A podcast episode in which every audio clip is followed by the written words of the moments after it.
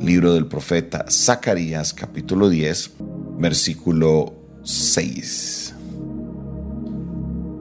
Y dice la palabra del Señor de la siguiente manera, porque yo fortaleceré la casa de Judá y la guardaré en la y guardaré, perdón, la casa de José y los haré volver porque de ellos tendré piedad y serán como si no los hubiera desechado porque yo soy Jehová su Dios y los oiré.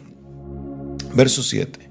Y será Efraín como valiente y se alegrará su corazón como a causa del vino y sus hijos también verán y se alegrará su corazón en Jehová. Y los llamaré con un silbido y los reuniré porque los he redimido y serán multiplicados tanto como fueron antes. Bien que los esparciré entre los pueblos, aún lejanos países se acordarán de mí y vivirán con sus hijos y volverán porque yo los traeré de la tierra de Egipto y los recogeré de Asiria y los traeré de la tierra, perdón, a la tierra de Galaad y del Líbano y no les bastará. Y la tribulación pasará por el mar y herirá en el mar las ondas y se secarán las profundidades del río y la soberbia de Asiria será derribada y se perderá el cetro de Egipto y yo los fortaleceré en Jehová y caminarán en su nombre, dice Jehová. Amén.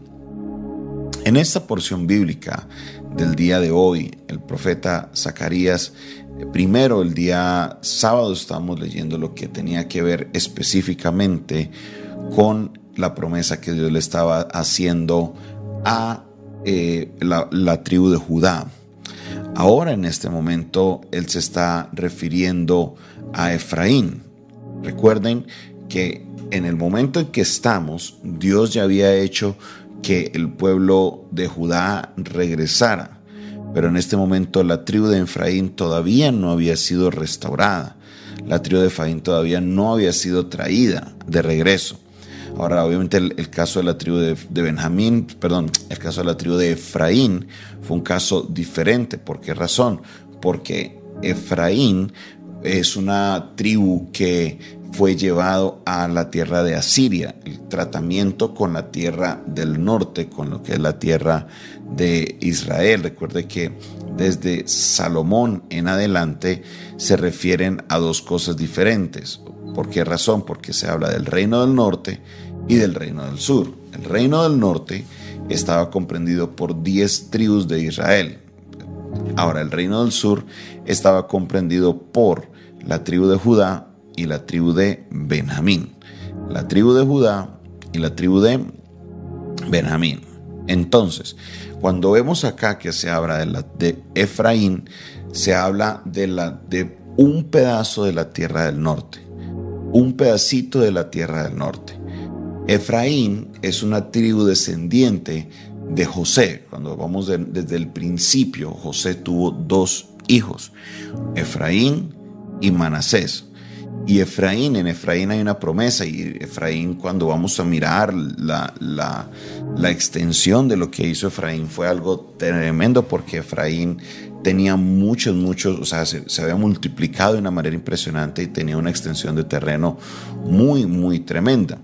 Entonces, Judá, Dios le está prometiendo que tanto Judá y como José, en este caso Efraín, estarían saliendo del cautiverio babilonio, estarían saliendo de esto. Entonces, al momento que estamos leyendo el texto, la gran mayoría de Judá ya había sido restaurada todo lo que eran los grupos de los judíos, el reino del sur. Pero todavía no había sido restaurado Efraín, que era una de las dos tribus de, de, José. Está, recuerdo que estaba la tribu de, de, Efraín y la tribu de eh, Manasés. Entonces, aquí Dios le está prometiendo no solamente que habría restauración para la tribu de Judá, sino que Dios también guardaría a Efraín. Y les está diciendo, y Efraín será como valiente y se alegrará su corazón como a causa del vino. Dios les está diciendo que habría restauración, no solamente para Judá, sino que también habría una restauración para Efraín. Lo que nos damos cuenta es que la mayoría de las otras tribus de alguna manera, pierden su pureza, ya no, no se reconocen tanto, los únicos que logran como conservar esa pureza eran más que todos los judíos y aún al tiempo de Jesús se ve que solamente se hablan de los judíos y de los demás porque las demás tribus se mezclaron tanto con las naciones extranjeras que perdieron ese linaje puro. Pero en este caso Dios le manda un mensaje a Efraín, un mensaje de restauración maravilloso. Le está diciendo, yo los traeré. ¿De dónde los va a traer? Mire, de la tierra de Asiria y de la tierra de Egipto. ¿Por qué Egipto aparece aquí? Porque los del reino del norte empezaron a hacer alianzas con diferentes naciones antes de ser el cautiverio, ellos habían hecho alianzas con, Egipto para poder defenderse de, de, Asiria o de cualquiera que fuera a venir. Pero resulta que al final todos se dieron la vuelta, tanto los de Egipto como los de Asiria, todos al fin confabularon y se fueron en contra del reino del norte. Entonces, habían personas de, el de Efraín que estaban en Egipto y habían personas de Efraín que estaban en Asiria. Y los iba a traer y los iba a restaurar a su tierra y dice que se iban a multiplicar tanto se iban a multiplicar tanto, dice en el verso 8, y serán multiplicados tanto como fueron antes. Y los esparciré entre los pueblos eh, perdón, bien que los esparciré entre los pueblos a un lejanos países, se acordarán de mí, y mire lo que dice, y vivirán con sus hijos y volverán. El Señor les está prometiendo ese regreso a el pueblo de Efraín, a la tribu de José. Les está diciendo, los recogeré, los traeré de Egipto, los traeré de Siria y los volveré a colocar en la tierra de Galaad y del Líbano y que será una, serán tan grande la multiplicación que en donde los voy a colocar no les va a bastar y la tribulación pasará por el mar y herirá en el mar las ondas y se secarán las profundidades del río y la soberbia de Asiria será derribada y perderá el cetro de Egipto. Dios está diciendo que se le terminaría a Asiria su reinado, se le terminaría a Asiria ese dominio que ellos tenían y también Egipto. Egipto perdería esa dominancia que tenía en los tiempos antiguos. ¿Y qué haría el Señor? ¿Los dejaría así nomás? No, Dios les dice, y yo los fortaleceré en Jehová y caminarán en su nombre, dice Jehová. Esto vuelve y entra en línea con todo lo que ha sido la temática sobre el libro del profeta Zacarías. Recuerde que la temática es una la temática de restauración y otra será la temática mesiánica que encontramos. Son dos temas muy, muy, muy comunes en el libro de Zacarías, lo que hemos estudiado hasta este punto. Más que todo se hablaba hacia Judá porque Zacarías profetizaba a Judá, pero ahora vemos que la promesa, la profecía también y la promesa de restauración va también hacia Efraín.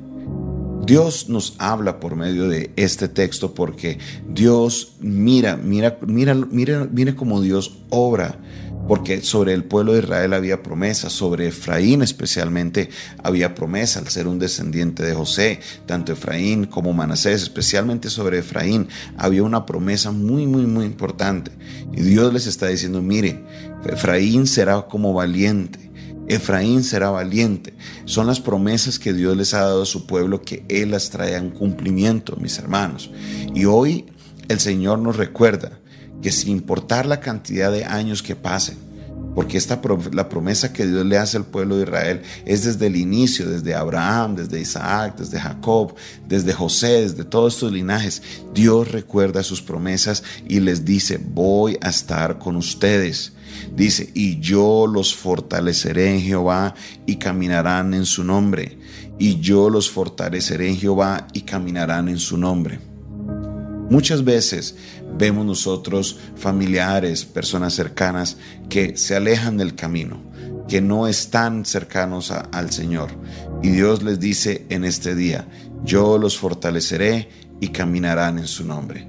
Sé que usted tiene algún familiar que a lo mejor conoció del Señor y se alejó y en este momento pareciera que anduvieran como el pueblo de Efraín, por allá en Asiria, por allá en Egipto, no hablando en el sentido literal de la palabra, sino en el sentido figurado, andan en, en tierras extrañas, andan haciendo cosas que no deben hacer, andan viviendo en unos lugares que no tienen que vivir, andan sufriendo las consecuencias de su pecado, andan padeciendo todas las cosas que tienen que vivir a raíz de no estar pegados del Señor. Pues sabe que hoy el Señor les está prometiendo de que hay restauración, sea un hijo, sea un nieto, sea un sobrino, sea un cónyuge, sea un, un papá, una mamá, quien sea. Dios hoy está dando una promesa de restauración y les dice, y yo los fortaleceré en Jehová y caminarán en su nombre. ¿Qué lo dice el Señor? Y yo les fortaleceré y caminarán en su nombre. Y yo les fortaleceré y caminarán en su nombre. Pastores, que no lo veo, es que pareciera que todo el mundo se está restaurando y como que no, no, no, no veo cómo se levanta esta persona. El Señor está prometiendo de que les va a fortalecer y que ellos caminarán en el nombre de Jehová. ¿Será que Dios es hombre para que mienta? No. ¿Será que Dios es hijo de hombre para que se arrepienta? Tampoco. La palabra de Dios es verdadera y lo que Dios dice, eso lo va a cumplir el Señor. Tenga la plena certeza, tenga plena seguridad. Dios cumplirá la promesa que ha hecho sobre estas personas, sobre su familia. El Señor ha dicho, mi casa y yo, perdón, la palabra de Dios dice, si crees en el Señor Jesucristo, serás salvo tú y toda tu casa. Josué dijo, mi casa y yo serviremos a Jehová. Y esa es la promesa. Si esta es la promesa que Dios ha dado para tu vida, mi hermano y mi hermana, créale, créale, créale, créale, porque ellos caminarán, caminarán en el nombre del Señor y serán fortalecidos por Él. Aleluya. Mi familia estará fortalecida por el Señor y caminarán en su nombre. Gloria y honra al Dios Todopoderoso. Dios es bueno, Dios es digno, Dios es fiel y su misericordia es y permanece para siempre. Alabado sea el nombre del Señor. Esta fue la palabra del Señor para el día de hoy, una palabra de restauración para tu vida. Esta fue una producción del Departamento de Comunicaciones del Centro de Fe y Esperanza, la Iglesia de los Altares, un consejo oportuno en un momento de crisis. Dios les bendiga.